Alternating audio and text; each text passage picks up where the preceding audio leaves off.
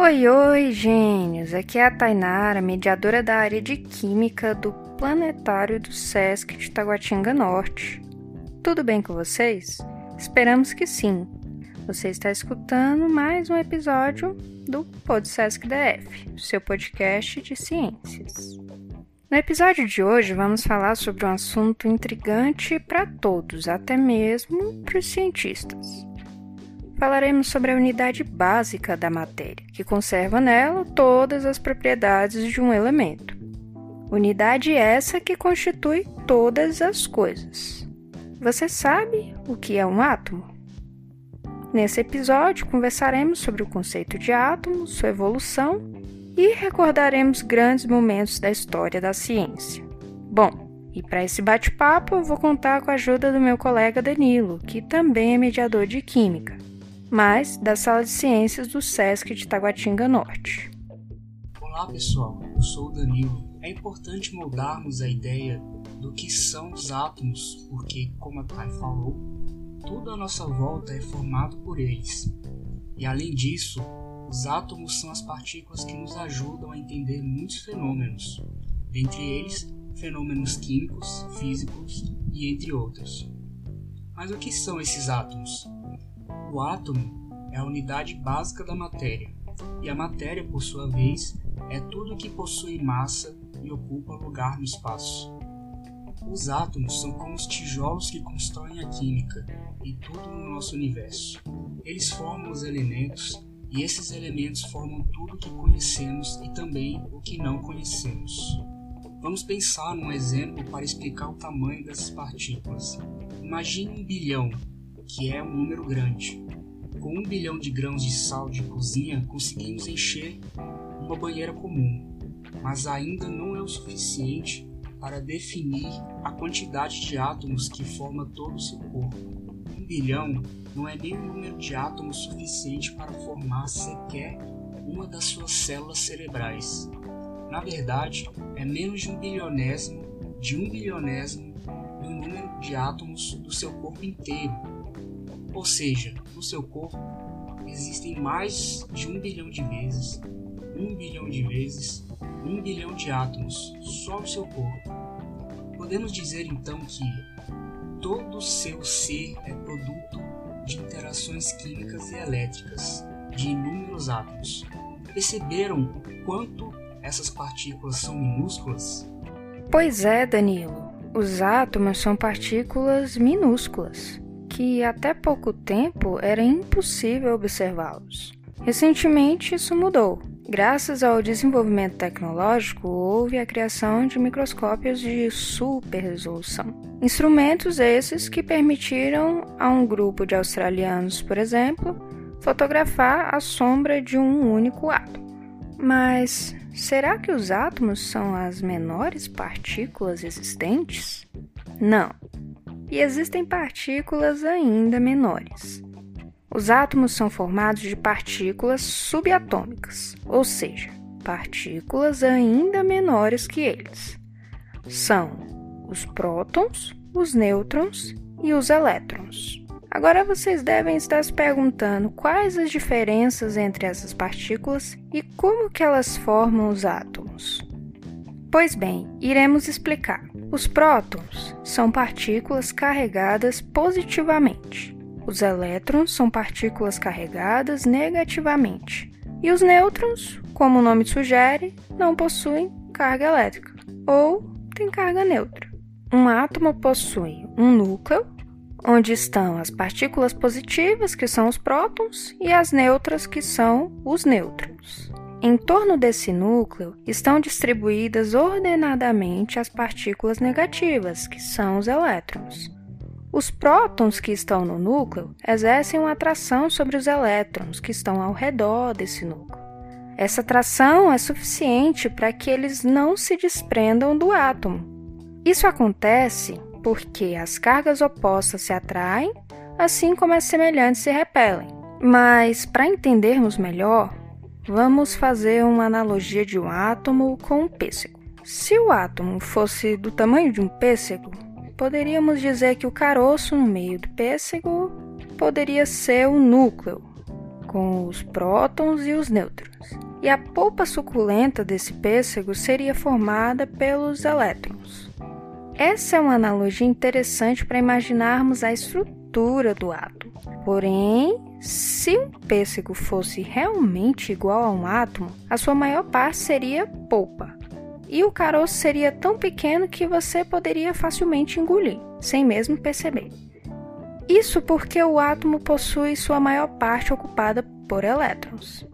E o núcleo é uma pequena porção nessa estrutura, embora a estrutura do átomo seja sustentada pelo núcleo. Agora, se a estrutura dos átomos é formada pelas mesmas partículas subatômicas, o que, que diferencia os materiais e os átomos presentes nesses materiais? Pois é, Thay. Nem todos os átomos são iguais. A estrutura é semelhante, mas em essência eles são distintos. Como assim? Vamos esclarecer melhor. Pensem novamente na analogia do pêssego, ou melhor, das frutas.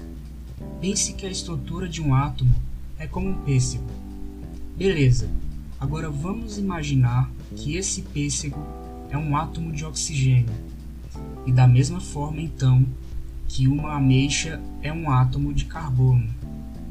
O fato é que as frutas têm diversas variedades, cores e sabores.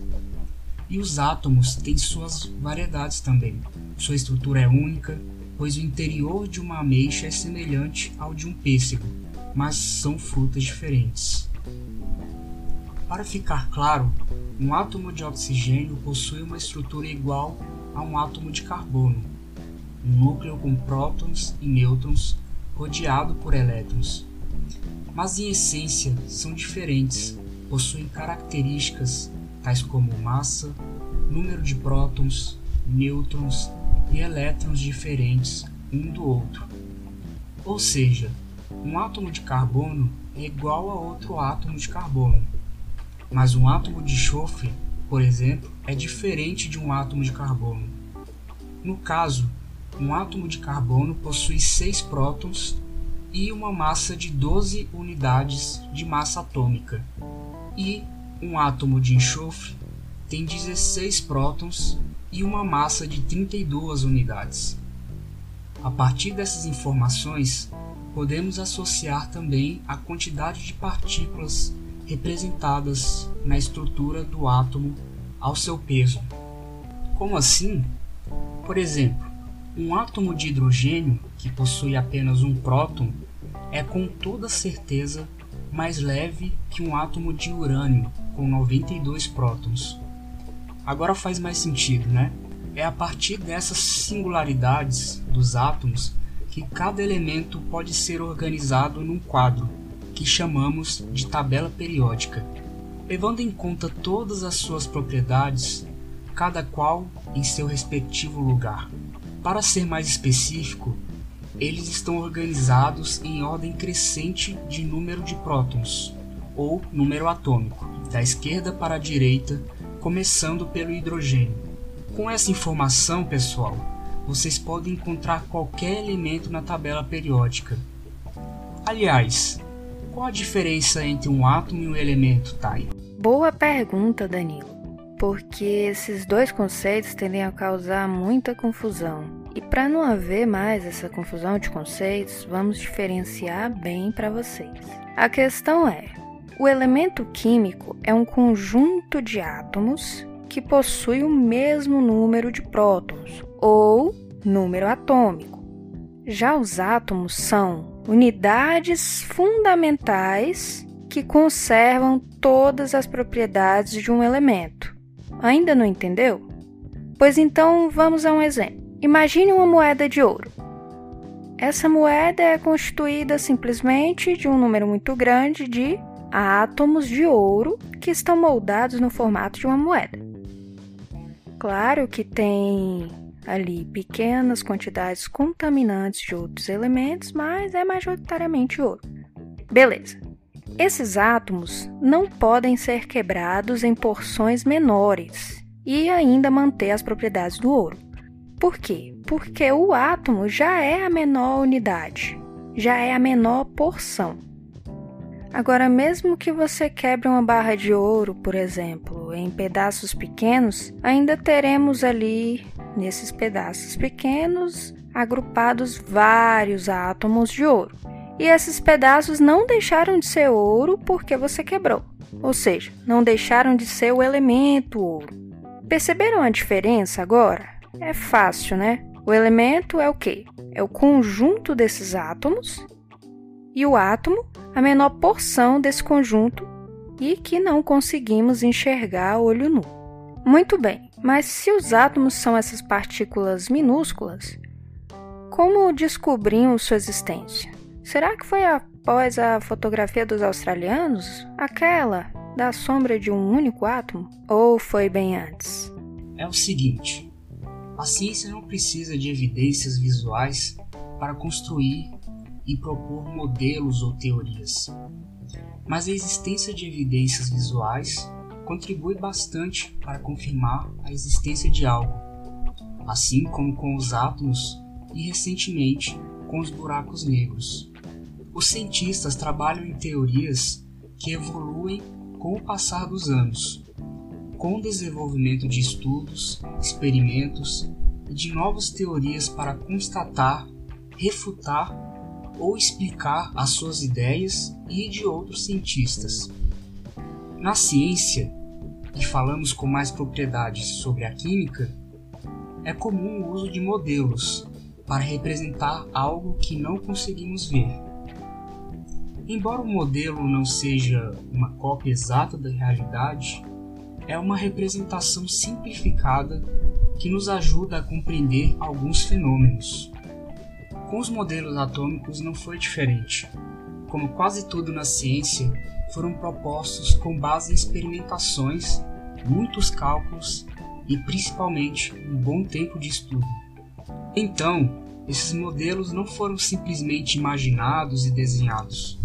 Há muita dedicação em cima do desenvolvimento desse tipo de pesquisa, mas basta uma bela pincelada sobre a história da ciência e, sobretudo, do desenvolvimento dos estudos sobre o átomo para observar que tudo começou com os questionamentos dos filósofos.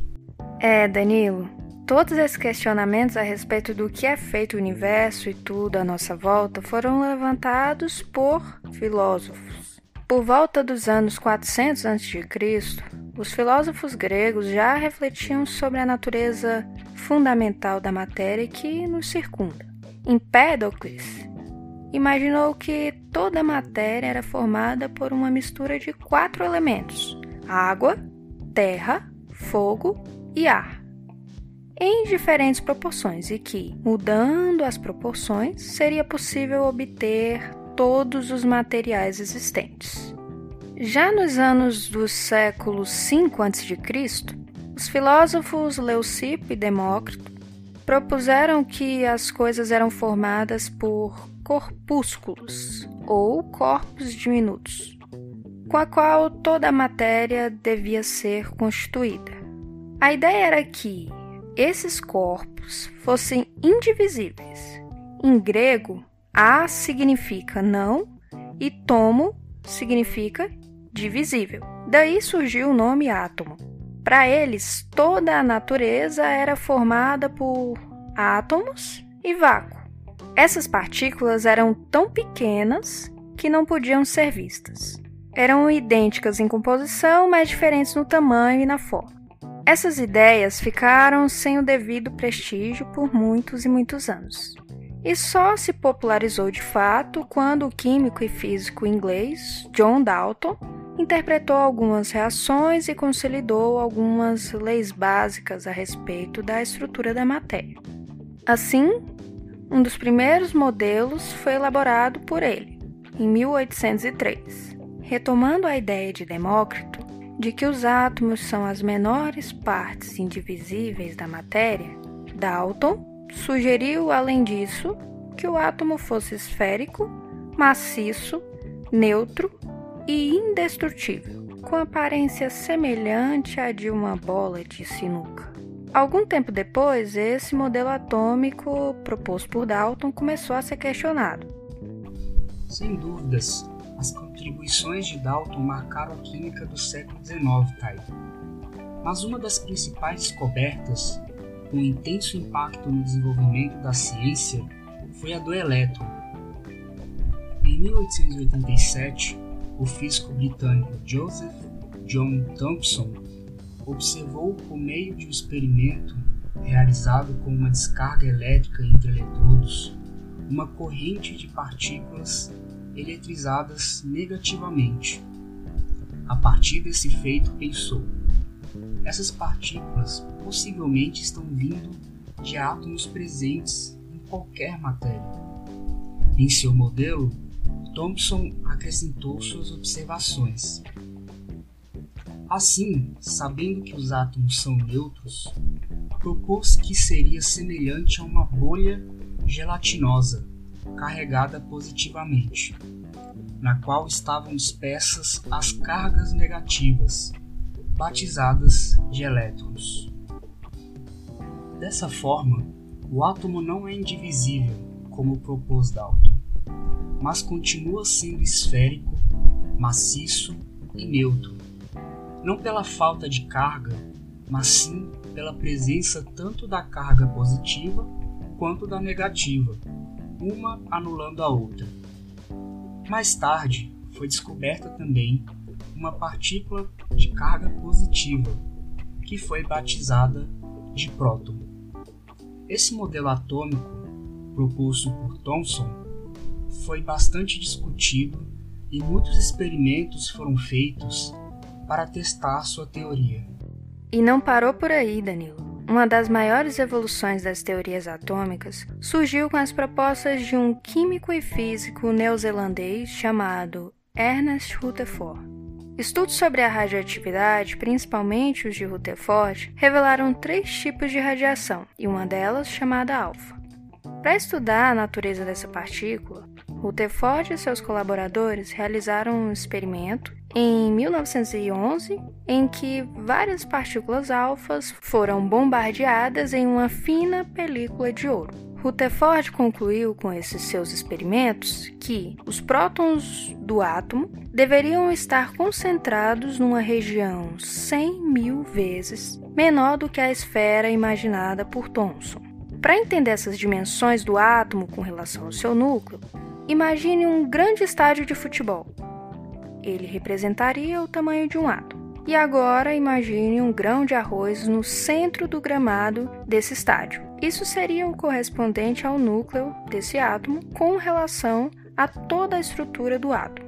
Assustador, né? Pois é. Nesse modelo, Rutherford propôs que ao redor desse núcleo, concentrado de cargas positivas, orbitavam os elétrons, bem semelhante ao movimento dos planetas ao redor do Sol. Esses elétrons só eram mantidos ali por uma atração chamada de eletromagnética entre eles e os prótons do núcleo. Rutherford havia previsto a existência do núcleo do átomo, mas somente em 1932 que o físico inglês James Chadwick descobriu a existência de uma partícula neutra, isso é, sem carga que por isso foi denominada nêutron. Até o momento, entendemos que os cientistas destrincharam boa parte da estrutura dos átomos, que eles possuem prótons, elétrons e nêutrons. Beleza. Com o passar do tempo, o modelo atômico de Rutherford levantou algumas dúvidas. Os cientistas começaram a questionar: bom, mas se existe essa atração entre os prótons do núcleo do átomo e os elétrons ao redor, nessa região chamada de eletrosfera, como esses elétrons não colidem com o núcleo? A solução foi criar uma nova física para objetos de dimensões atômicas. E então, na tentativa de explicar esses e outros fatos, o físico dinamarquês Niels Bohr aperfeiçoou a tese de Rutherford descrevendo que os elétrons estão em órbitas circulares ao redor do núcleo, girando ali em alta velocidade. Cada uma delas tem energia constante, e quanto mais afastada a órbita do núcleo, maior a energia de seus elétrons. Dessa forma, afirmou que os elétrons não caem no núcleo porque não podem, pois as suas órbitas são como degraus. Se sobem os degraus para mais longe do núcleo, usam energia, e se descem para mais perto do núcleo, liberam energia. Então, agora, em um modelo atômico mais didático, unimos as proposições de Rutherford e Bohr, que posteriormente ficou conhecido como modelo atômico de Rutherford Bohr. Parou por aí a evolução dos modelos atômicos? Não mesmo. Muitos outros modelos vieram depois, após descobertas de características bem mais complexas. O fato é que o modelo atômico descrito hoje resulta de várias contribuições de outros modelos, como os que citamos neste podcast. Além, é claro, de uma grande porção de física quântica. No modelo quântico, o átomo possui um núcleo, em torno do qual movimenta-se os elétrons. Porém, com mudanças consideráveis sobre a trajetória desses elétrons, pois sua trajetória é indeterminada. Sabem por quê? Porque atualmente o átomo é entendido como sistema quântico, em que os elétrons possuem discretos valores de energia, ou seja, valores bem específicos. Não podemos escrever a trajetória dos elétrons, mas podemos calcular a probabilidade ou as chances de se encontrar o elétron em determinadas regiões ao redor do núcleo atômico. O modelo atômico ficou um pouco mais complicado, é verdade, mas de certa forma é mais preciso. Com a resolução da equação de um físico teórico chamado Schrödinger, compreendemos o seguinte: um átomo tem como resultados os possíveis valores de energia e as funções de onda que representam esses estados eletrônicos. Complicou um pouco, né? Mas não deixa de ser algo interessante e uma possível leitura complementar para que vocês possam aprofundar na física quântica e seu respectivo modelo. Com toda certeza.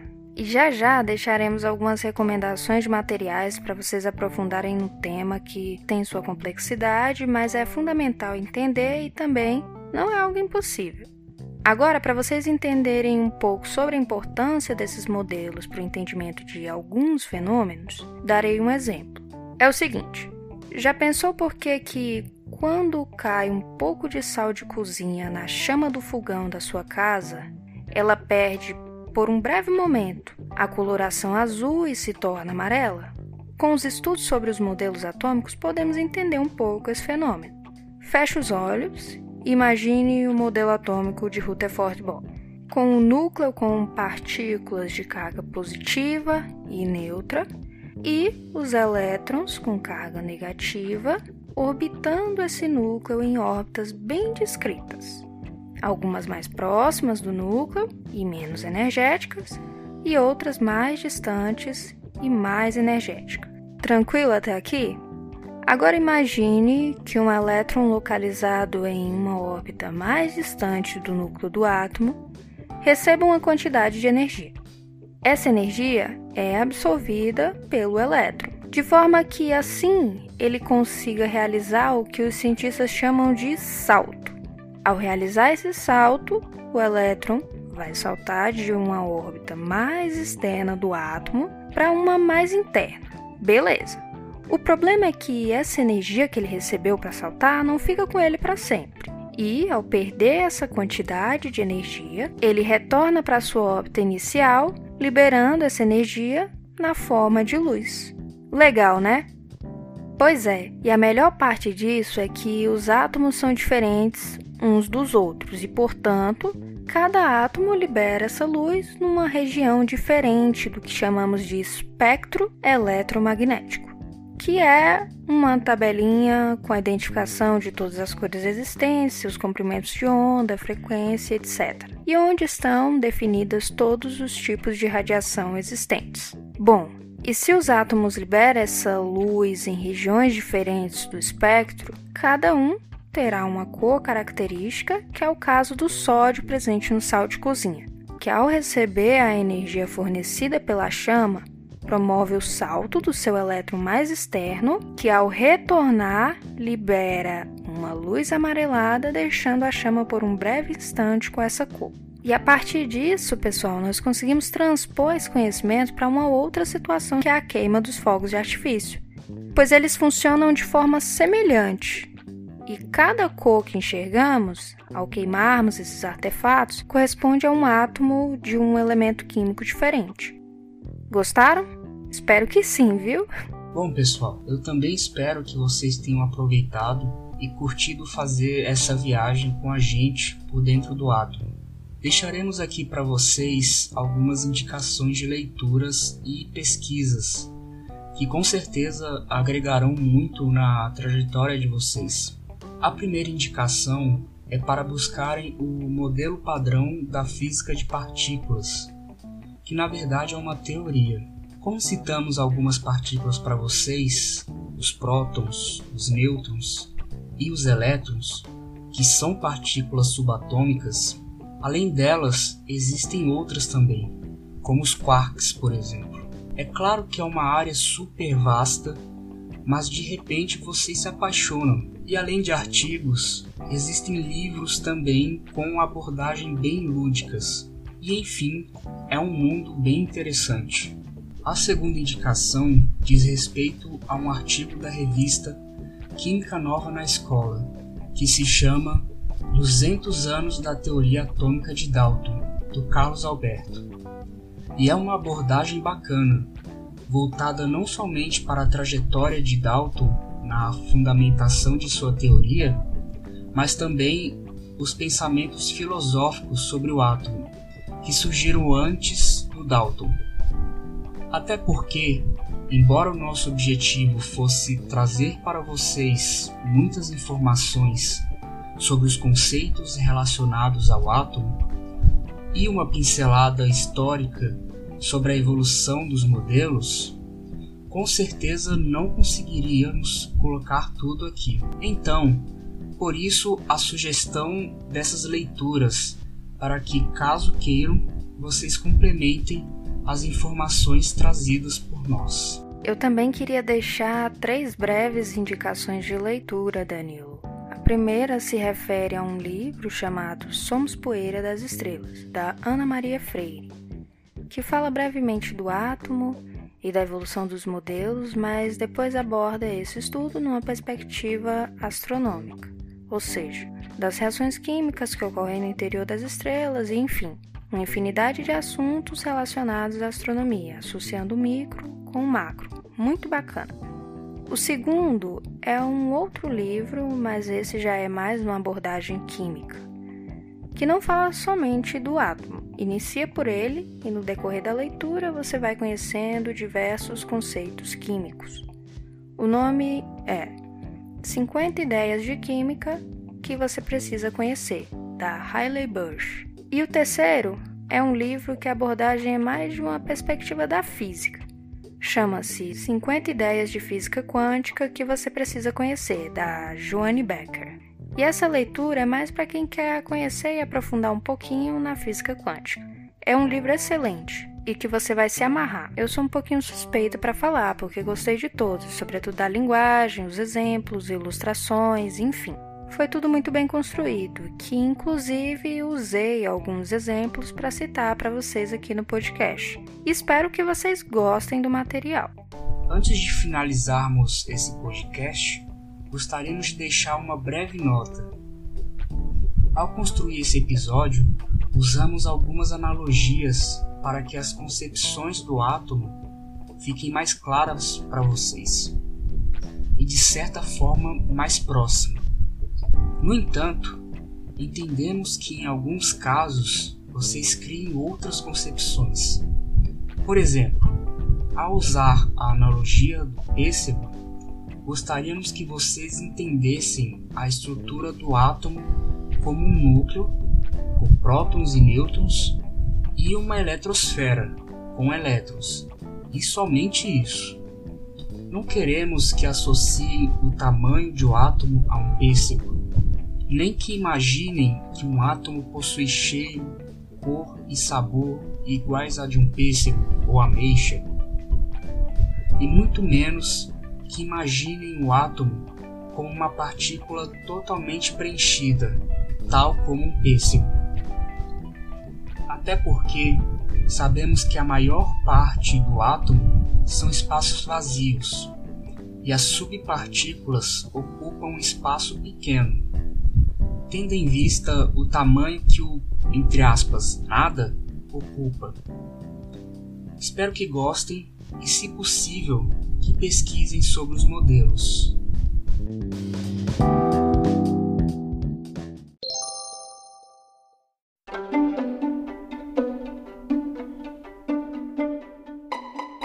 gente já se entendeu um pouquinho, mas espero que esse podcast tenha sido rico e inspirador para vocês, porque infelizmente chegamos ao fim.